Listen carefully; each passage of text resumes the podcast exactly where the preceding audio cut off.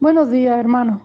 Hoy leemos en Gálatas 5, 22 y 23 y dice así.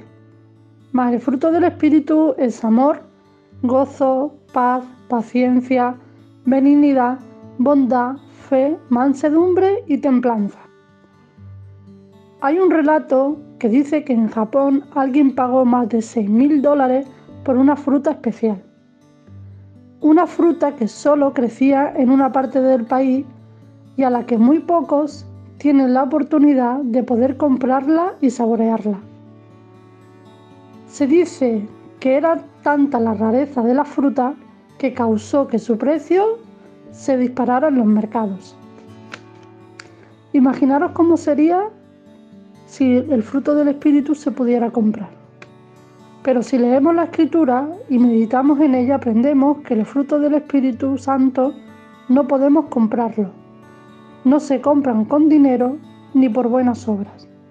Los frutos del Espíritu son un regalo de Dios, un regalo más hermoso que todos los frutos que nos pueda dar la tierra.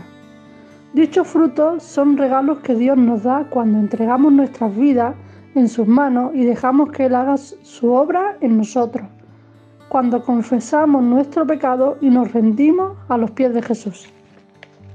Los frutos del Espíritu Santo llenan de alegría y de gozo la vida del cristiano y junto con él la vida de los que tiene alrededor.